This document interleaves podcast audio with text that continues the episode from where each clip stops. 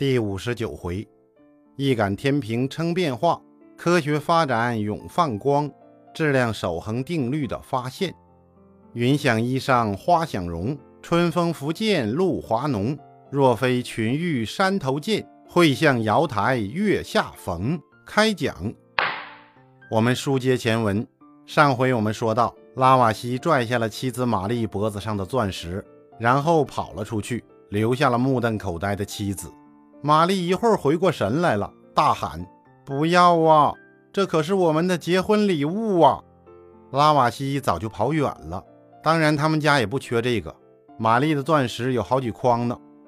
拉瓦锡立即钻进了实验室，照着文章的方法做起了实验。真如文章所说，金刚石不翼而飞了。拉瓦锡目瞪口呆地回到家中，陷入了沉思。当然，他不是在那心疼结婚礼物。而是在想，这金刚石为什么不翼而飞了呢？整整一个晚上，玛丽都感觉到躺在身旁的丈夫啊，翻来覆去的难以入睡。温柔的她本来想安慰几句，但是又怕引出话头来，让拉瓦西更睡不着。就这样，玛丽看着拉瓦西，拉瓦西看着天花板，直到东方发白，两口子彻夜未眠。天慢慢的变亮了，玛丽低声的说。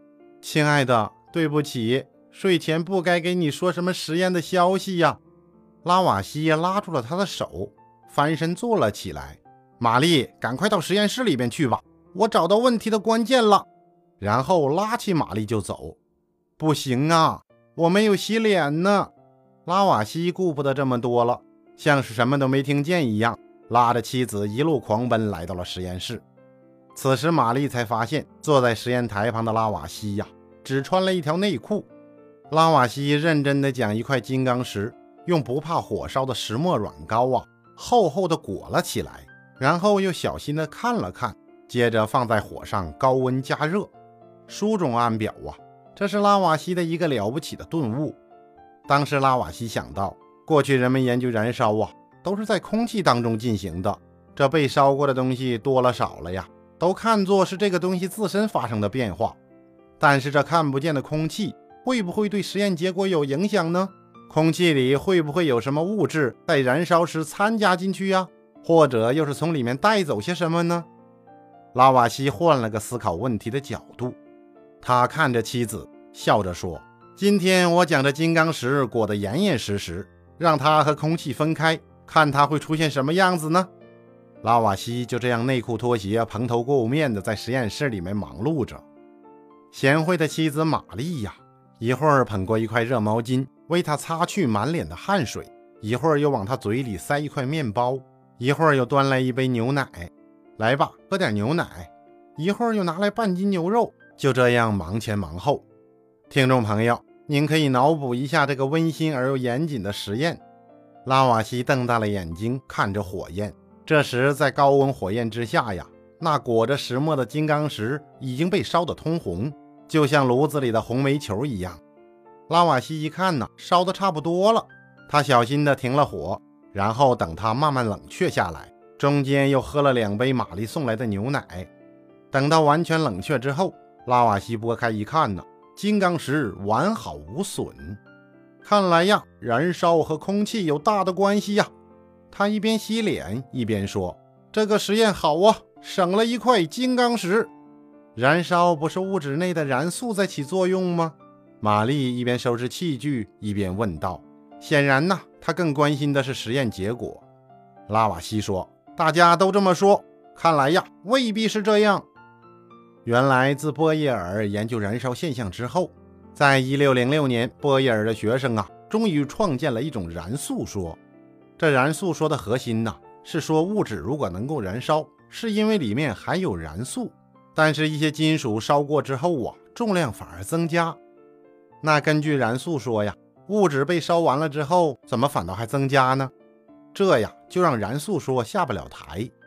但是，拥护燃素说的人呢，又想出一个解释，说那燃素与一般的肉眼看得见的东西不一样啊，它们包含着一种负重量。这负重量一走啊。东西反倒就重了，这就是为了解释现象，给自己的学说打补丁啊。方先生说呀，一个学科如果需要打补丁了呀，那他离被推翻已经很近了。可见呢，当时的燃素说已经露出了破绽，难以自圆其说了。拉瓦锡早就对此产生了怀疑。今天的实验呢，更让他明明白白地证明，金刚石被裹严了之后啊，加热也没有变化，而露天的时候啊，加热它就会有变化。燃烧的主要原因呢，不在燃素，而在空气。那到底在燃烧的过程中，空气发生了什么变化呢？要研究这个问题呀，最好的办法就是检测一下它的重量。拉瓦锡立即设计出了新的实验，他在密闭的容器里高温烧炼金属。有人说，那用的是高压锅吗？这个呀，还真不是。此时的拉瓦锡已经鸟枪换炮了呀，他的实验室刚刚豪华装修完。他在岳父的辅导之下呀，早就学会了怎么设置税呀这些相关细节，而且还学会了怎么培养下面的收税的小弟。他给每个人发了一本操作手册，用来改善团队的面貌。原来他的手下人是这样的：头发染成五颜六色，整天香烟不离手，胸前纹着什么狮子、老虎、狗，手里拿着钢管，没事就打一架，有事了就叫更多的兄弟来帮忙。他整天照镜子。每个人都觉得自己很帅。那经过了拉瓦锡的团队建设之后，面貌大不相同啊。如今的他们什么样啊？穿着西装，打着领带，梳着分头，抽着雪茄，戴着金表，坐着马车呀，文质彬彬。对待收税的人呢，态度也和以前不一样了呀。以前主要是靠菜刀，当把菜刀往别人桌子上一剁呀，就说收税的。那调整之后呢，文明多了呀。他们规规矩矩的到人家里。哦，大哥，您是老板，有身份有地位，这个税呀，我们是替国王收的。今天过来呢，就是问您一句话：给还是不给？要是给呢，咱们兄弟回去呀也好交差；要是不给呀，您可以出去问一下呀，看看兄弟呀有没有能力做了你呀。我很有礼貌的哟，我也想大事化小，小事化了。兄弟，我有百分之二十的提成啊，我收不回去呀。老婆孩子吃什么呀？然后他再亮出兵器呀，这样就导致拉瓦锡的收入节节高升。那自然他的实验室不断的更新换代，每隔几天呢就更新换代一次。此时的他建立了一个高温密闭的大炉子，用来烧炼金属。实验呢，他是很认真的，燃烧前后啊都仔细的用天平称一称重量，他就发现燃烧前后没有一点变化呀。他再称那些金属灰的重量，哦，的确增加了。然后又称燃烧过后的空气的重量，嗯，减少了，而减少的空气的重量啊，正好等于金属灰增加的重量。于是拉瓦锡便验证了化学上一个极其重要的定律——质量守恒定律。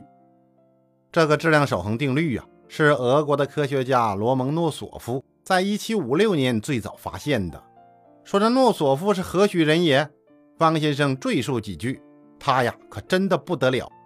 他被称为俄国科学史上的彼得大帝。在一七一一年十一月十九日，罗蒙诺索夫诞生于俄国的一个小村庄里。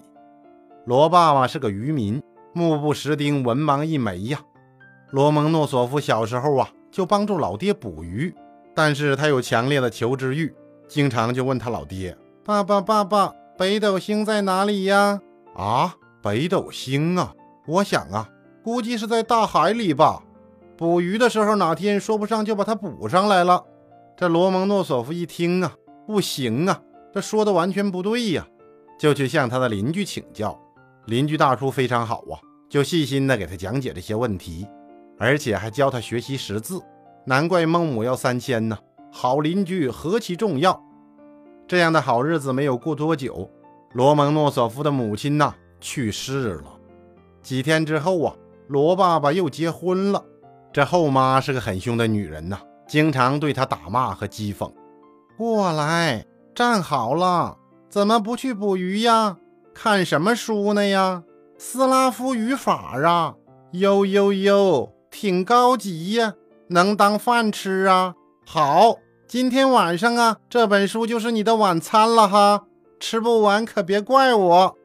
就这样，罗蒙诺索夫啊，经常要忍饥挨饿。躲到僻静无人的地方去看书。在一七三零年，十九岁的罗蒙诺索夫啊，实在受不了了，他决定离家出走，外出求学。在一七三一年的一月，罗蒙诺索夫就来到了莫斯科。他先到了一所贵族学校，准备申请入学。申请表啊，就递给了招生老师。眼前高大的中年老师看了之后啊，用眼睛打量着他。哦，爸爸是捕鱼的呀，孩子啊，龙生龙，凤生凤，老鼠的儿子要打洞，你赶紧回去打洞去吧。啊，不，你回去捕鱼去吧。直接拒收。这罗蒙诺索夫无奈地走出了校门，那心情啊，心如刀绞啊！为了能够读书啊，他命都可以不要了。他把身上仅有的钱呐，拿来买了一套衣服，然后定了定神，来到了斯拉夫希腊拉丁学院。在入学申请表的父亲职业一栏呐，他提起笔来写上教会执事，说后来怎么样了？后来他就被录取了呀。当然，之后他的学习呀异常艰苦，而且他老爹对他很有意见呢。你这孩子不打鱼给家里赚钱，跑出去求什么学呀？对他是极为不满。当然，加上继母的枕边风啊，不停的吹呀，没妈的孩子真是苦啊。后来，罗蒙诺索夫给老爹写信，希望他寄点生活费。老爹给回信只有一行：不行。这样，他只能依靠学校的津贴过着半饥半饿的生活。另外，由于他年龄较大，又没有学过拉丁文，经常遭到同学们的冷嘲热讽。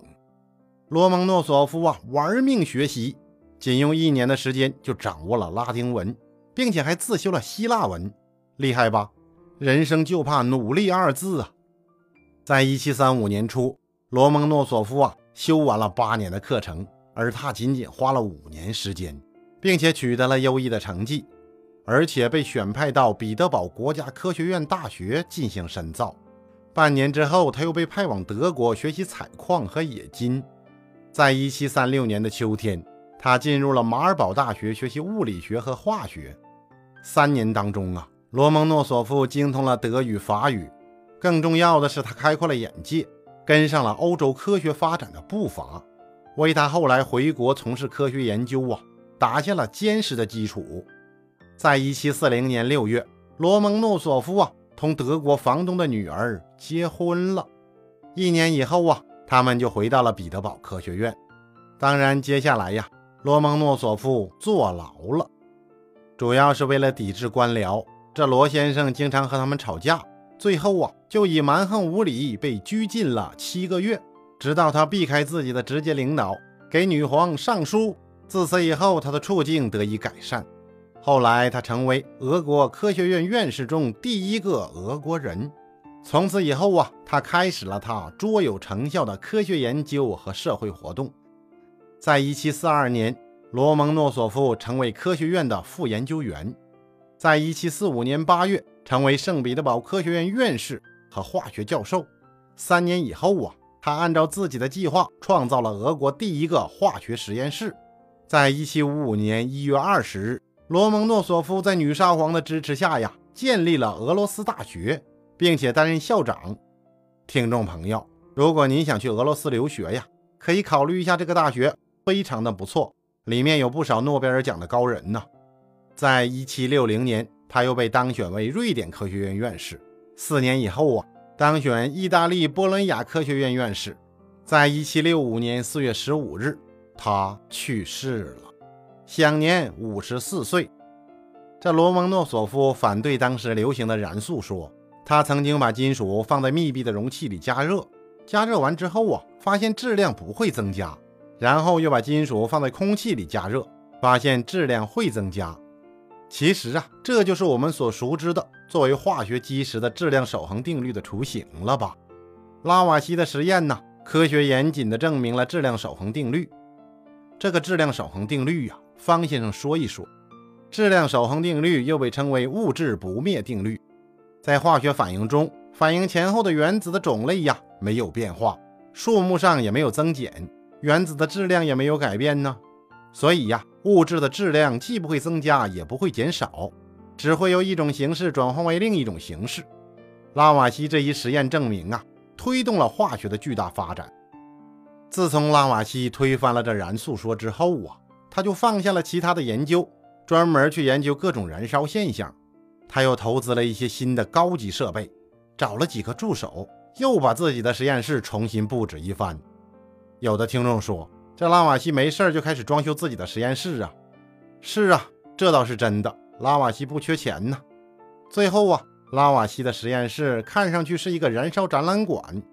旁边的邻居就说呀：“拉瓦锡什么都能烧啊，他的实验室快变成火化炉了。”拉瓦锡也不理会这些，他这个豪华的实验室啊，接待过许多名人，瓦特呀、富兰克林呢，都来这里做过客。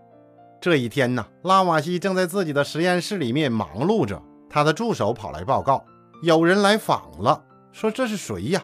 我下次再给您说。